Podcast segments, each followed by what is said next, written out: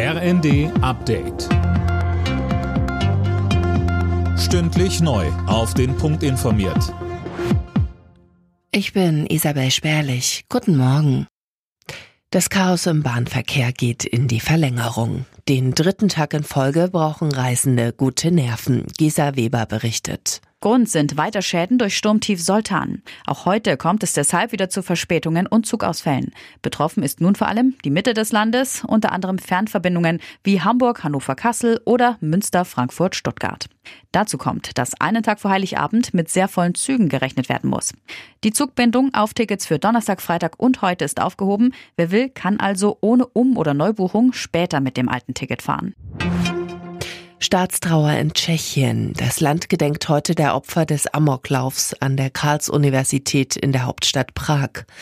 13 Menschen hatte ein 24-Jähriger am Donnerstag erschossen. Einer starb später im Krankenhaus und auch der Täter lebt nicht mehr. Seine Motive sind noch unklar.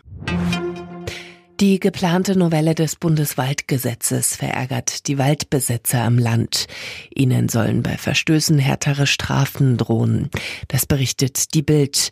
Der Vorsitzende der Familienbetriebe Land und Forst, Max von Elverfeld, spricht in der Bild von einem Ausdruck tiefen Misstrauens gegenüber Forstleuten.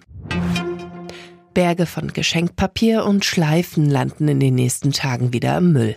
Das muss nicht sein, rät das Umweltbundesamt Anne Brauer. Ja, indem man zum Beispiel wiederverwendbare Geschenkverpackungen nutzt, Schachteln, Taschen oder Tücher etwa. Oder mal alte Zeitschriften oder Kalenderblätter. Wenn es dann doch neues Geschenkpapier sein soll, dann gern aus Recyclingpapier und nicht mit Aluminium oder Kunststoff beschichtet, so das Umweltbundesamt. Ganz generell betonen aber auch die Experten dort, Weihnachten ist ein besonderes Fest und die Ausnahme für die persönliche Umweltbilanz zählt viel mehr, wie man sich im Rest des Jahres verhält. Alle Nachrichten auf rnd.de